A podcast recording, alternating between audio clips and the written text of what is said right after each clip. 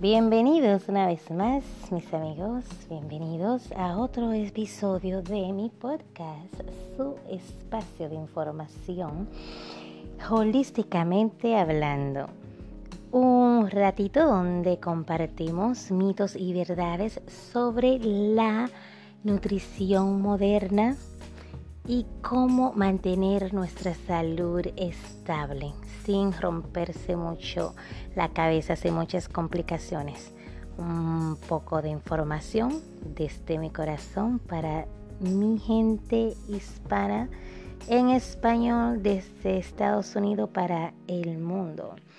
Y hoy continuamos con eh, la serie sobre el agua, que es un tema tan amplio y bueno, para que los episodios no sean, no sean tan largos, lo hemos ido separando en pocos minutos cada semana. Ya sabemos que somos personas muy ocupadas, ¿verdad? Entonces, para que nos aseguremos de sí obtener la información que necesitamos sin invertir tanto tiempo, entonces por eso estamos aquí pocos minutos cada semana. Muchas gracias a los que comparten, los que me hacen el favor de escucharme y uh, felicitarme y darme más y más motivación y darme ideas para eh, cada episodio. Seguimos con la serie sobre el agua. Un mito muy popular es que el agua se va a acabar. Va a llegar un momento que la tierra no va a haber agua.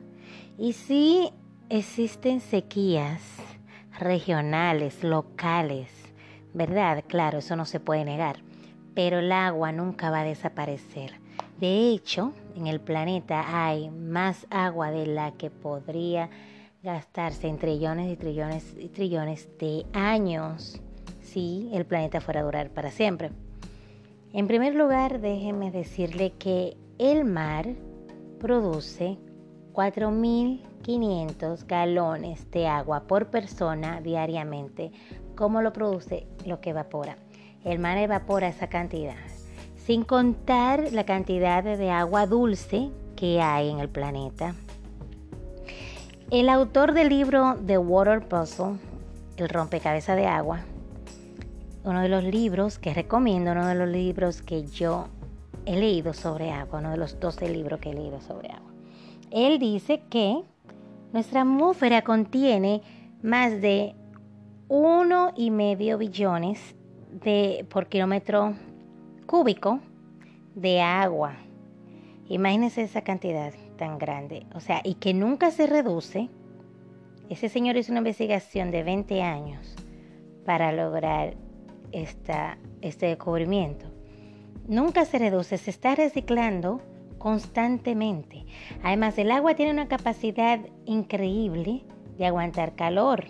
Yo hablo de esto en mi libro, mi primer libro, La salud que te conviene, disponible en Amazon, en iBooks, en Kindle, en, um, Barnes Nobles y bueno, su librería favorita.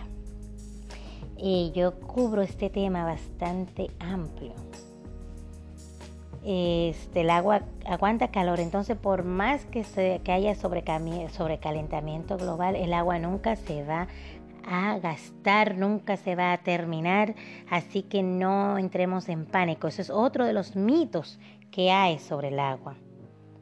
El agua cuando, cuando aguanta calor, cuando es expuesta a un calor máximo, sabemos que se evapora, se va, por eso es que el agua en la atmósfera no se disminuye, nunca ha disminuido desde la creación.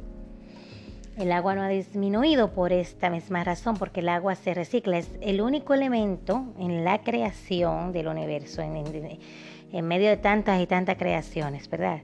Que hay millones. El agua es el único elemento capaz de aguantar calor o caliente al máximo y no desaparece, sino que se convierte en otra cosa y se devuelve. Ya sabemos, ¿verdad? Sucede lo de la lluvia, que es la misma manera como se recicla el agua.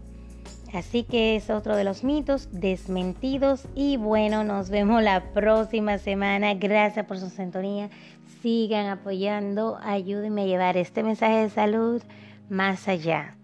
Mi meta es empoderar a los latinos saludables o que quieren ser saludables y en su idioma y de una manera fácil. Así que chaito, nos vemos.